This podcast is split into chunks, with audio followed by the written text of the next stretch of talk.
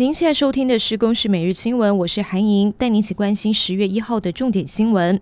中秋连假第一天，高速公路局表示，上午国道全线的交通量是五十二点九百万车公里，预估本日交通量是一百二十五百万车公里，还在预期的流量范围之内。上午国道拥塞路段主要是国一南向的湖口新竹，北向内湖汐止以及国三南向中心南投服务区，其余包含国五路段行车大致正常。美国众议院中国工作小组公布反制中国威胁报告，其中有多达四百多项的政策建议，也提到到了。台湾像是呼吁美国跟台湾展开双边的经贸谈判，也建议让驻美代表处改用台湾代表处的名称。另外，美国驻联合国大使克拉夫特也呼吁让台湾参与联合国体系，更在推特抛出照片，背景甚至出现了台湾黑熊的玩偶。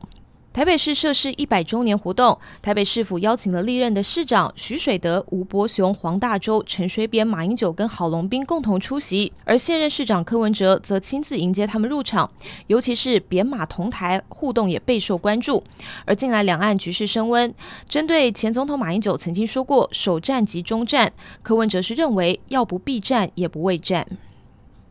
中央流行疫情指挥中心今天宣布新增一例境外移入的病例，这名个案是长期居住在印尼的本国籍四十多岁男性，因为父亲在印尼曾经确诊，男子入境时主动告知检疫人员，经过裁剪之后集中检疫，是在今天确诊。